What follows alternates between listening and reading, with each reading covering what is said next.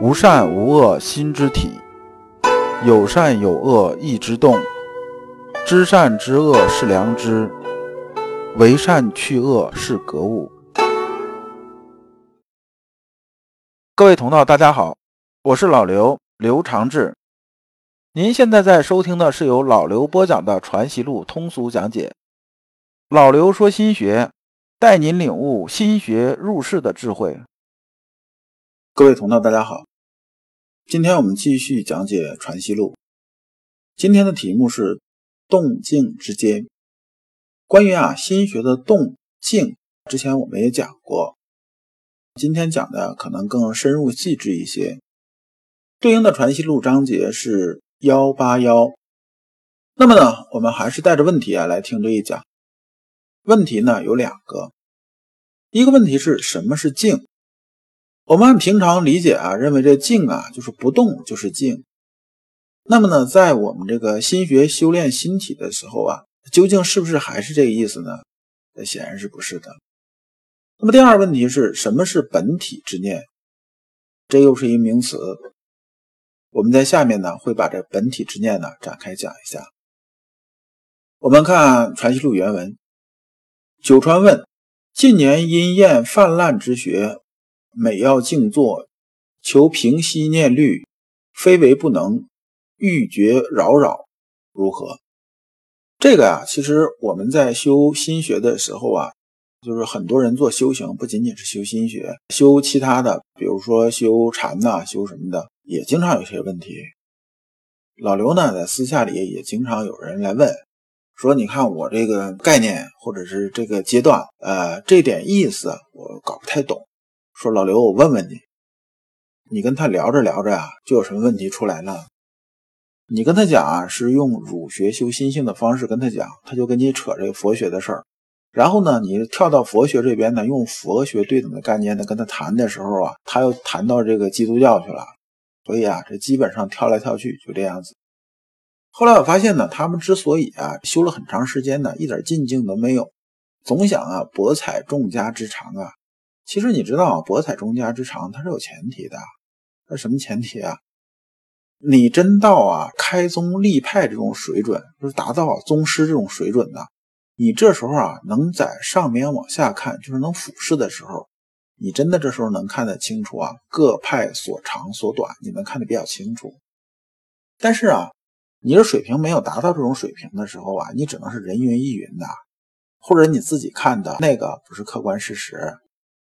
打个比方啊，比如说啊，我们如果说修身呐，就像这个爬山一样啊，我们刚开始从山脚下往上爬，爬之后啊，这个因为我们的高度太低嘛，比如说我们只到山腰这个位置，你去往四外看的时候，你看别的山的时候，你能看着全貌吗？你看不着全貌的，你只能看的东西啊，就是盲人摸象，而盲人摸象，你看到的东西明显啊，它是不准确的，它不是真相。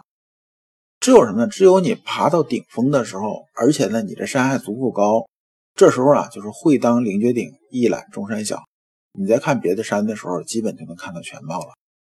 那么，只有有这个水准的时候啊，你才能讲到什么叫博采众家之长，否则的话，你是没有资格谈这个的。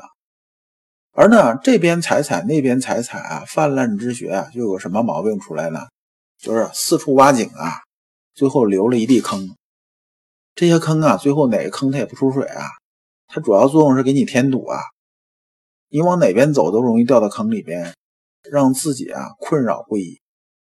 实际上呢，如果啊你挖一口井啊，努力啊这么大工作量的话，可能早就出水了。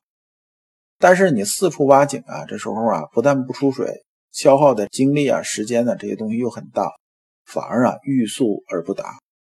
我们有句话叫什么？生有涯，知无涯呀。意思是说呢，我们人生啊，它长度是很有限的，人一辈子也不过就三万多天，这还得说你活的年纪足够大，那有的人可能还到不了这些。那么知识呢，那肯定是不止这一点的。你随随便便找一个市的图书馆，它藏书都不止三万册的。你在那看，你一天看一本，是不是啊？你这辈子你也不可能把这个图书馆里面书全看完的。所以呢，我们要知道什么呢？要知道挖井的时候啊，你得摁住一口井啊往下挖，不能四处挖。我们呢修心学的，你就老老实实、扎扎实实的修心学，不要今天看看心学，明天看看佛学，后天又看看这学，大后天又看看那学。看来看去啊，除了让自己啊非常困扰之外，你基本上是没什么进展的。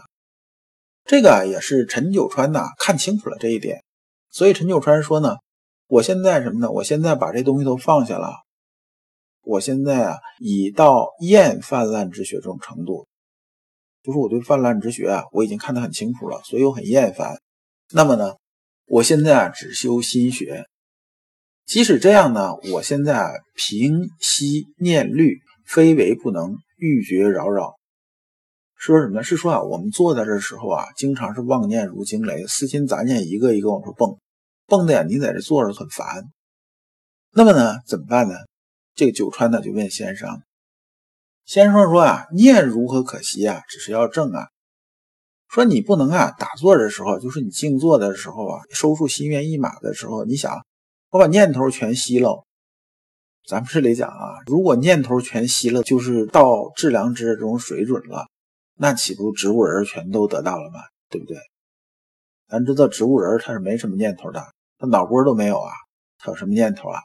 人呐不是这样子的。先生讲的意思是说啊，人呐活着，这个念呐始终是在动的，他不可能停下来的。一停下来啊，这人呐就成植物人了，还是要不人死了，他是停下来的。所以啊，我们不要想啊去把念头吸却去，而是要什么呢？而是要让它正。而呢，念如何可惜？只是要正啊，这里边还有另外一层含义。就是说啊，我们往往是越想控制的时候，反而越失控。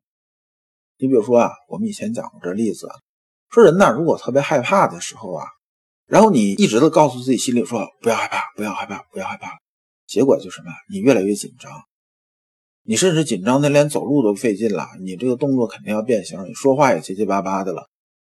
但真正能把这个害怕放下来，不紧张啊，是什么一个情况呢？就是说呢，我们觉着，哎呀，害怕也没什么用，还不如豁出去了，爱怎么地怎么地吧。你这时候反而就不害怕了。就是说呢，我们越想控制，反而越失控。如果啊，你收束心猿意马的时候，你的意念呢，在什么呢？在我要控制住不起念，那么呢，你肯定是觉着这个很困扰的一种状态，就是欲绝扰扰的状态。然后九川接着问先生：“当自有无念是否？”先生说：“这个确实没有，确实没有。”然后九川接着就问呐：“说那你既然说没有无念的时候，那你要谈什么静啊？”说这句话就问到很多人的这种点子上了。很多人都认为什么？认为静是什么呢？静啊，就是说你们心里是无念的，就这种啊，就一点脑波没有这种状态。说植物人是静的，是不是？但实际上呢，我们修心学的时候啊，静不是这意思啊。我们在中篇的时候也讲过静的意思，这里边呢相当于啊重复再讲一遍。我们看先生是怎么回答的。先生说啊，静未尝不动，动未尝不静，戒慎恐惧即是念，何分动静？这前面这句啊，就是静未尝不动，动未尝不静。这句话呢，一般人听着就晕了，说你静也是动，动也是静，那你这话这个不把人绕进去了吗？对不对？你说这个不能这么讲啊。那么先生下边就解释什么？说戒慎恐惧即是念，何分动静？这里边老刘说一下，这个里边呢，他讲这静啊是什么意思呢？静啊是和有没有动念头没有关系，它是和什么呢？和你是否有苦恼有关系。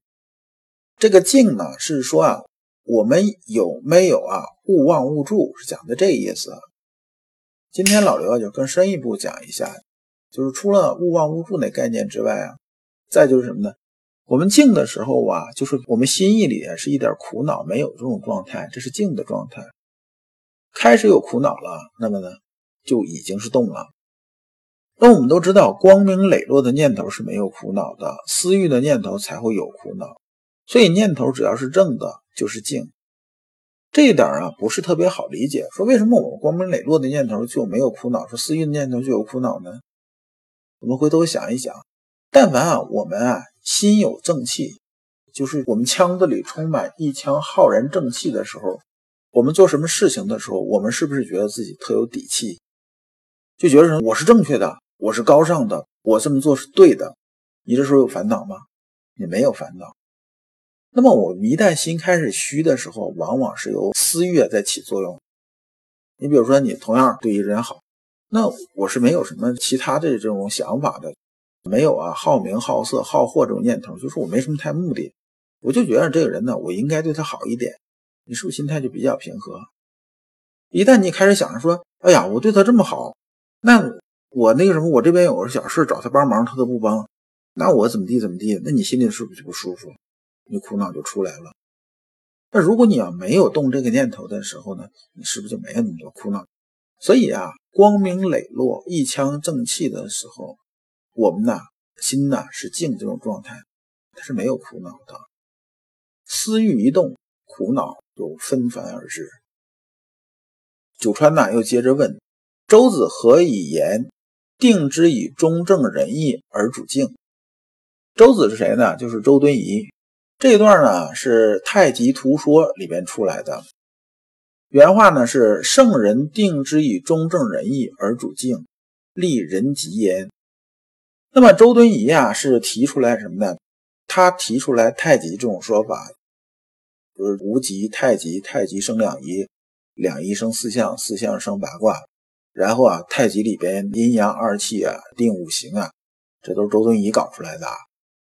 大家不要现在觉着搞那个易经啊、术数的层面的东西，说从哪儿来的？这都是从周敦颐啊《太极图说》里面出来的。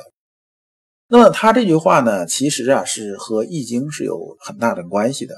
那么什么意思呢？如果是按照这个义理去解呢，可能是很突兀的插进来，大家听着基本又听不大懂了。那么呢，老刘啊，就尽量用白话浅显的讲一下，就是你大概有这个意思。因为咱们在讲啊阳明心学，咱不是讲易经。这意思是说呢，中正仁义啊，它定义什么？定义成啊，作为人来讲，它是静这一块的东西。我们知道，阳极生阴，阴极生阳，静极生动，动极生静。就是说呢，只要两个极啊达到极点之后，必然是反转。那么这就讲啊，而主静立人极焉，就是说呢，作为人来讲，最静这一块那么就是中正仁义。中正仁义是什么呢？就是心中一团浩然正气啊。只有啊，在这个极静的这种情况下，人呢才能开始发动起来，才能对外表现出了什么呢？表现出仁义礼智信这些东西。那么这里边呢，为什么讲太极这个概念呢？就是在这个地方讲太极呢，说啊静啊其实是定在良知的本体上，就是静啊它是在哪儿？它在良知本体上，本体呢是在我们腔子里边。我们以前讲这个本体啊这东西啊讲过无数次了，这就不说了。只有我们本体里边呢，我们可以把这个新的这个本体想象成什么呢？想象成一个容器，比如说这一杯子。那么呢，只有这个杯子里边呢，它里边装这个水啊。它一点杂质没有，那么这个气息呀，它才能啊运转起来。天之大德是什么呢？是生生不息呀。我们呢，只有啊一团正气在我们的心里边呢，就是在这个本体里边，在我们身体里边，它运行起来，我们彰显出的是什么呢？就是我们的做为人呐，这是精气神。然后呢，这个精气神呢，是反过来会补什么？补着一腔正气，而这正气呢，会推动精气神。这就是什么呢？循环起来，动静之间循环起来，就是生生不息。先生的解释说啊，无欲故静，是静亦定，动亦定的定字，主其本体也。借据之念是活泼泼的，此是天机不息处。所谓为天之命，故目不已，一息便是死，非本体之念，即是思念。这这句啊，有一句引文，就是这个“为天之命”这一句啊，这是从《诗经·周颂·为天之命》里面出来的。这个翻译成白话的意思是说，上天所赋予人的命运悠远深邃啊，意思是说呢，在冥冥之中啊，总有一只看不见的手在主宰人的命运，但是呢，这个主宰是永不停歇的。也就是我们讲的是天之大德曰生，就是说讲的生生不息，讲的是这个意思。其实啊，这个《诗经·周颂》呢是歌颂那个周文王的，展开了我就不去说了。先生回答啊，最后点睛之笔是什么呢？说是一息便是死，非本体之念，即是思念。这个思念这里边呢，是和私欲的意思啊是差不多的，或者说就是私欲。那么呢，先生讲的意思是说呢，本体之念呢，就是本体里边应该有的念是什么呢？就是良知。那么只要啊，这个不是纯粹良知啊，不是这一腔浩然正气呢，那么就是什么呢？就是有思念，有思念呢，那么就是动了，就不是经了。这一章啊，因为牵扯到这个形而上的东西比较多，大家啊听的时候啊，在理解的时候呢，要注重啊体会一下，可能一次听不大懂，但是呢，对照前后文呢，慢慢理解，基本上还能搞得清楚的。如果你不知道如何进入心学殿堂，如果你在为人处事时经常左右为难，如果你在入世践行时经常茫然无措，那么你可以加老刘的微信。老刘的微信是老刘说心学的首字母加三个六。老刘为你答疑解惑，带你趟过晦涩的暗河，到达智慧的彼岸。这一讲啊，我们就讲完了。下一讲讲。绝技尘嚣的功夫，感谢诸君。